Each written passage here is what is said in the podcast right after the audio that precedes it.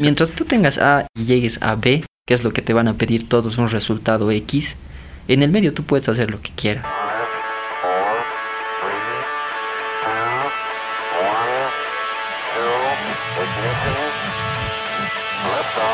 Hola, soy Ángel Gutiérrez. Y yo, Pablo Pando.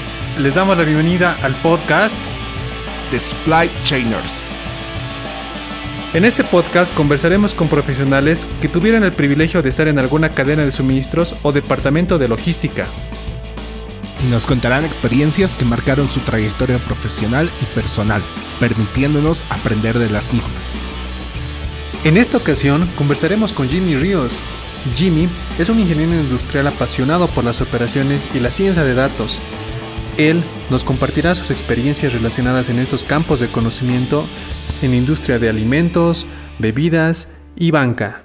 Mi historia comienza, y como dices, en Oruro, prácticamente. Un día cualquiera, caminando por la plaza, y recibo una llamada. Yo, como me conoces, dicto cursitos. Siempre has estado en el tema de cursos. Siempre he estado ahí. El ¿Qué mini tipo de cursos? A ver, eh, control estadístico de calidad específicamente, que ha sido uno de los fuertes con los que he salido. Y es así mi, mi ventaja competitiva, si quieres. Porque en esa época estábamos con el boom del control estadístico de calidad en lo que es Oruro. Y estaba terminando un trabajo ¿Qué año más o menos era? Como para tener. 2012. Wow. Y estaba justo terminando un trabajo de construcción, justamente en Inalvo. Estaba como supervisor de seguridad ahí. Y terminaba el contrato. Y conocí a varios de Inalvo y de Wari. Y en Wari conozco a... ¿Puedo decir nombres? Sí, depende de ti, no hay problema. Ya, conozco a Johnny Eugenio, que era un analista de calidad allá en Wari. Y su jefa era Marcia Salas. Marcia Salas, una excelente jefa, por cierto. Y me llaman para poder orientarlos en lo que viene a ser el control estadístico de calidad y Minitab, que se podía aplicar en Wari para el laboratorio. Si prestan atención, se darán cuenta de que Jimmy a esa edad ya empieza a tomar retos y salir de su zona de confort. Entonces, en primera instancia, voy para allá, para Wari, las primeras veces yéndome de mi casa, mi primera huida, se podría decir. Me voy para Wari y dicto el curso de control estadístico de calidad a los del laboratorio y a la jefa de calidad. Estamos hablando que el año 2012 ya empe- empezaste a dictar clases. O sea, capacitado profesionalmente, sí, que había salido a la universidad. Pues, Como te digo, era un tema de que poca gente lo dominaba. Como te digo, el boom. Todos estaban con el boom de la certificación ISO 9001 y las ISOs.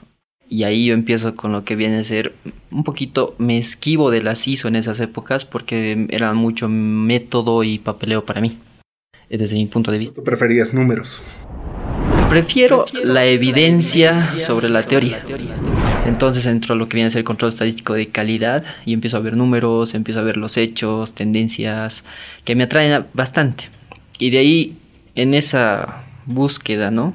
Conozco lo que viene a ser el Six Sigma. Y de ahí me adentro en lo que viene a ser el manejo de softwares en ese, en ese tiempo Minitab, control estadístico al primer inicio y mi posterior paso a lo que viene a ser Six Sigma. Voy para Wari y estoy ahí, dicto el curso y le propongo a la jefa de calidad que me pueda quedar ahí un tiempo para poder orientarlos y trabajar y conocerle el ámbito. Eh, me abre las puertas, me da el ámbito justo para la primera auditoría. Mm, la Q4. Entonces, para la Q4 tenía que estar implementado todo lo que viene a ser gráficos de control por atributos y por variables.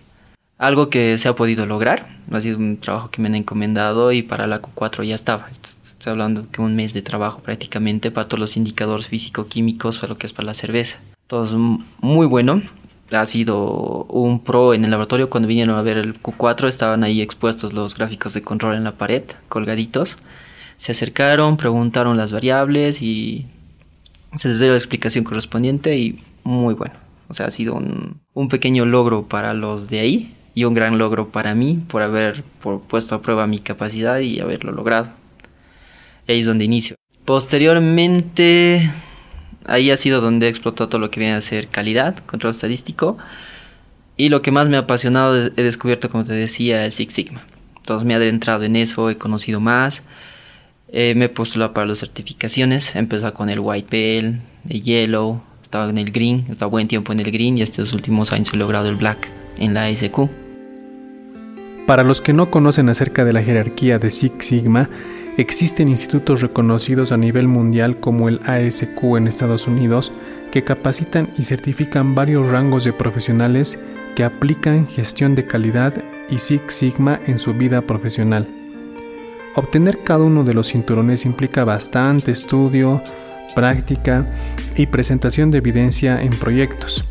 Como referencia, un Master Black Belt requiere 900 proyectos de ahorro en costos de la calidad aplicando Six Sigma.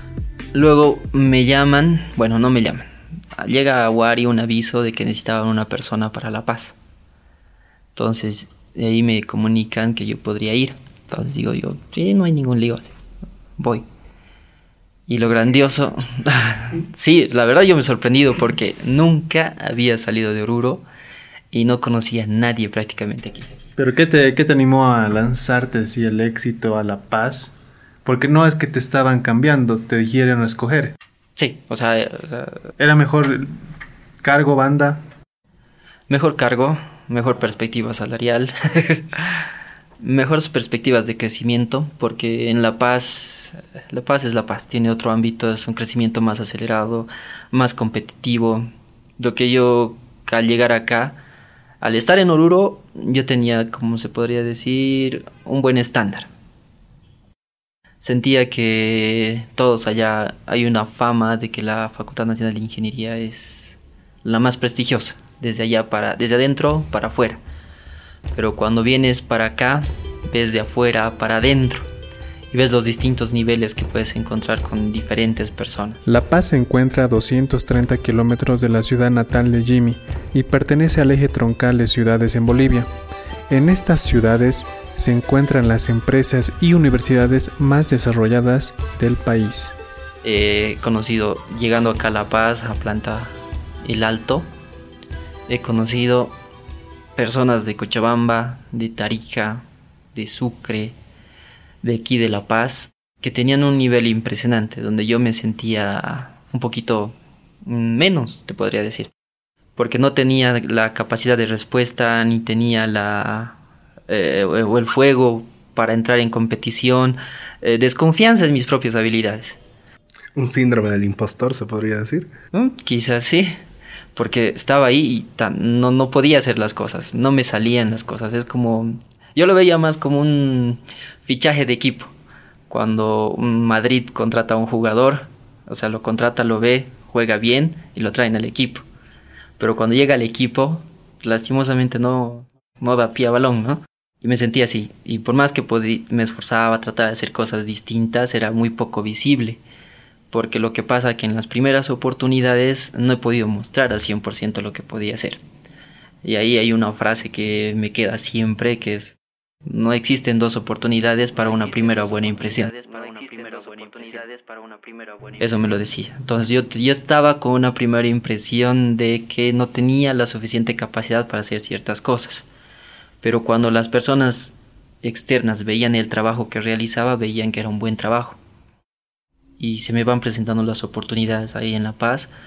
Una experiencia muy bonita que tengo, que Pablo también la conoce, es cuando me quedo como coordinador de producción o supervisor de producción y las eficiencias suben. Logro hacer cambios de calibre un poco más rápidos de lo normal. Flexibilidad absoluta. La flexibilidad en líneas. Hemos hecho un cambio de calibre y de línea a las 3 de la mañana de una línea 2 a una línea 3 para poder salvar producción de 3 litros y no haya quiebre esa ha sido una épica, te podría decir, porque yo estaba ahí con responsable, me fui en la noche y en la mañana muy temprano, a las 3 de la mañana me fui a planta para garantizar el cambio. Porque si hay algo, hay una verdad grande, ¿no? Mm, orden dada, no supervisada, no se va a hacer.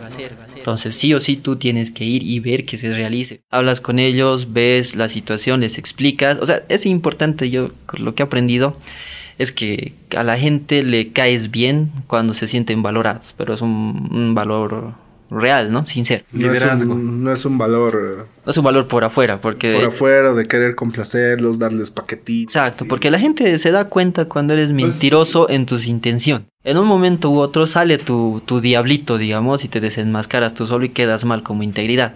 Pero cuando demuestras realmente que los aprecias y valoras el trabajo que están realizando, ellos sí se vuelven parte de uno, se vuelven un equipo fuerte. Eso ya lo he aprendido en elaboración, que espero que creo les voy a contar un poco de eso también. Eh, hablas con la línea, ese día fui y como estaba reemplazando al supervisor de producción en ese entonces, entonces yo estaba con más o menos un poquito más de poder y mi eficiencia de negociación era mejor. Entonces les charlé, vamos, metemos la línea y la logramos. 120 botellas por hora. Entonces la, logramos. Para poner en contexto, 100 botellas. 100, ¿Cuál era lo normal? ¿Cuántas botellas? Ponte que lo normal eran 90. O sea, estoy usando un número aleatorio, no un dato real. Eran como 90 y los hacía 120. Wow. Solo hablando. Solo hablando. Hay diferentes formas de liderazgo, pero para Jimmy la más importante es el liderazgo con el ejemplo como lo veremos a continuación. Y también va muy de acuerdo con la frase que nos dijo, orden dada, no supervisada, no se va a hacer. Y la 3 litros, ojo, que es eh, mucho más lenta, ¿no? Entonces se logra cumplir los hectolitros, no al 100%, que eran como 300 hectolitros día, otro número así aleatorio, pero se logra cumplir 295 hectolitros. Día. Entonces se ha logrado cubrir en cierta parte lo que era 2 litros y aparte salvaguardar lo que era 3 litros, porque el jarabe igual tienes que ver la manera de hacerse alcanzar para los dos, porque una se puede comer todo, todo tu jarabe se puede tirar la 2 y quedarte sin nada y estar colgado comparado a una línea. Y ahí entra el cambio, ¿no? Entonces una vez que medimos esto, entras el cambio de línea, ¿para qué? Para que tu jarabe entre igual hasta las 7 de la mañana, tú puedas entregarle al Pablito, porque él me decía a las 6 de la mañana tenemos que tener por lo menos 6 paletas de 3 litros. Entonces, ese era, más o menos era el objetivo, me daba un parámetro. Prácticamente ha producido una hora y media, sí, sí una hora y media. Y lo hemos logrado, El arranque igual de una máquina a otra, o sea, mover a la gente de una línea a otra es un poco molestoso porque está haciendo un turno tras noche, se habla de un turno tras noche. Entonces ellos tienen la comodidad, su estándar, su modus operandi de hacer las cosas. Y convencerlos de que salgan de su confort, si quieres, a otra línea es un poco complicado. Entonces tarde el arranque es un, es un método que se puede mejorar, se puede mejorar. Pero era la forma y los modos de hacer en ese tiempo. Entonces vas, los convences, arrancas línea, tropezones, pero se arranca. Entonces, para las 6 de la mañana se tenía un porcentaje. Y yo le decía al Pablito, Pablo, ¿cómo estás? ¿Tienes? ¿Has logrado? ¿Ha salido esta cantidad? ¿Te sirve? Así. Lo otro sí, belleza. sí, ha sido una. ¿Cuánto has vendido en ese camioncito? Todito se fue, salía de línea el camión. Y luego ya para cuando terminamos distribución, digamos que salía la directa a las tipo 8 de la mañana, 7 y media salió. Eh, pues ya dejó de haber carga intensiva. Entonces, al dejar de haber carga intensiva, se empezó a estoquear el tema de 3 litros. Sí, se darán cuenta de que Pablo sabe mucho del tema. Y eso es porque él llegó a trabajar junto a Jimmy. Y ya cuando empezaron a ver otros, otros canales que empezaron a recoger productos, ya teníamos stock en bodega. Así que fue pues... Un JIT brutal. Un JIT, pero así ya... O sea, un milagroso, según yo, la verdad. Pero eso ha sido conseguido por el tema, yo creo, dos cosas. Uno, el tema voluntad. Y número dos, el tema de habilidades blandas, ¿no? Y los que nos están escuchando y han vivido ese quiebre, tal vez en otro contexto, yo creo que es glorioso. Adrenalina. Es glorioso. Ese momento sí es adrenalina, porque estás ahí, arrancas, si no arrancas esto, contabas las horas, son, 10 minutos una paleta, una hora una paleta, dos horas, tres, tres paletas, le va a servir, no creo ni para medio camión, así, ah, métanle. Así. Y no falta la ley de Murphy que algo... Algo puede pasar. Puta, no, lo que está destinado a salir mal, va a salir mal, ¿no? Pero... Por suerte, no estaba ese día destinado a salir mal, sino más que unos cuantos retrasos ya ha sido bien. Los jarabes, esa vez me acuerdo, entrar los jarabes al mismo horario. Justo ha cumplido a las 8, hemos acabado a las 3 para conectar y lo vuelta al plan normal. Las dos líneas. Ventas no sabían nada de esto. Así de sencillo. Es una... Y su jefe de producción, el que no quería. De, hecho, no, no sé si saben, no sé si saben hasta ahora. Pero cuando volvió, no sé si estaba en plan. Ah, no, Rudy no estaba, pues estaba en eh, remoto. Cuando volvió, algo que me ha, eh, que me ha subido, digamos, el autoestima, fue cuando dijo, no, Choco, buen trabajo. Ese. Y yo, o sea, pues esas palabras eran una buena recompensa para uno. Porque a veces, o sea, el trabajo, como te decía, ¿no? yo me sentía un, un jugador fichado por Real Madrid que no estaba dando balón a pie. Pero cuando he estado en esa situación, he, dado buenos resultados. Hace una semana con muy buena eficiencia, hace una semana con milagros, se podría decir. Y ha funcionado todo bien, gracias a Dios ha salido mm, todo como yo hubiera querido hacerlo y como hubiera querido manejarlo en algún momento si se me hubiera dado la oportunidad. Cambio ahí una de las variables, creo que en vez de voluntad realmente es toma de decisiones.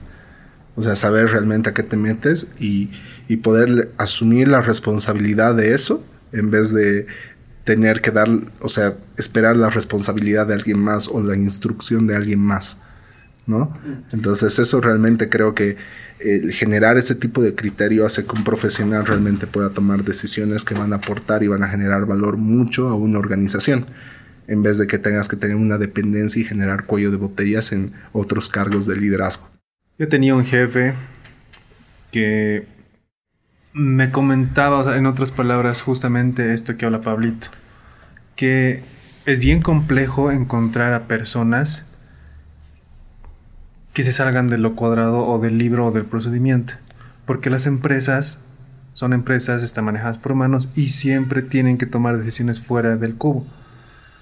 Y las personas más exitosas son las que se lanzan y toman decisiones, porque lo que han hecho en, este, en, este, esta pequeña historia es tomar decisiones y asumir, te va a ir bien, te va a ir mal, pero no sales perdiendo, porque vas a ganar incluso experiencia. Aunque te vaya mal, vas a decir, bueno, la arruiné, la siguiente cambiaré algo, pero es adrenalina, eh, eh, cuando te sale bien es, es una recompensa. Es mágico. Y ahí creo que destacar algo más, porque Jimmy, digamos, estaba in situ, ¿no? O sea, podía, tenía la visión global de, o sea, uno de cómo estaban las áreas y cómo estaba la situación, a comparación tal vez del jefe de producción que evidentemente estaba a distancia, ¿no? Y no tenía mayor referencia de que lo que decían sus, o sea, también sus otros supervisores, que de alguna manera también puede ser, eh, no sé, yo digo, una posición cómoda el hecho de seguir con una línea, ¿no? Claro, o sea, la decisión ahí se toma, o sea, sí bien interesante porque uno, el jefe estaba a distancia, o sea, no podías fallar el plan hecho y no podías, querías ayudar a alguien a que todo salga bien. Entonces lo que, lo que es en ese momento, ¿no? Como era mi decisión, agarrar los dos extremos, mientras el principio y el final estén igual como lo han planeado, y en el medio hayan variaciones que respondan a otros objetivos también adicionalmente, era lo que me ha ayudado a mí a tomar la decisión. Es que es, el medio donde tú puedes trabajar. O sea, hay algo que me decía igual un jefe anterior. Mientras tú tengas A y llegues a B, que es lo que te van a pedir todos, un resultado X, en el medio tú puedes hacer lo que quieras. Entonces en el medio tú vas moviendo, Tú muestras, tú muestras A, si empezó así, tú muestras B, esto es lo que se ha cumplido, y en A tú has hecho hasta más o menos, pero lo has hecho. Conozco gente que hace menos entre A y B y hay gente que hace mucho más del 110% entre A y B. Entonces es algo que, eso es con lo que juegas. Me gusta mucho mantenerme a mí en, en la cancha de juego y poder hacer el despliegue que pueda hacer, ya pues sea a más o ya sea a menos. Pero eso es muy importante para mí para tomar decisiones, ¿no? Que los resultados se vean y en el medio ya vea yo cómo lograrla la cosa. Algo que más voy a añadir para que se haya cumplido su objetivo, yo creo que en Jimmy veo algo que muy pocas personas tienen, que es compromiso. No creo que muchos se hayan animado ese problema específico a lanzarse a las 3 de la mañana a planta, a supervisar. Muchas gracias por escuchar el episodio hasta el final. Nos vemos en dos semanas para escuchar la segunda parte. No olvides compartir el episodio con personas a quienes esta información les sea de mucha utilidad. Si quieres recibir anuncios por correo cada vez que publiquemos un episodio, no olvides registrarte a nuestro newsletter a través del enlace de supplychainers.com diagonal registro.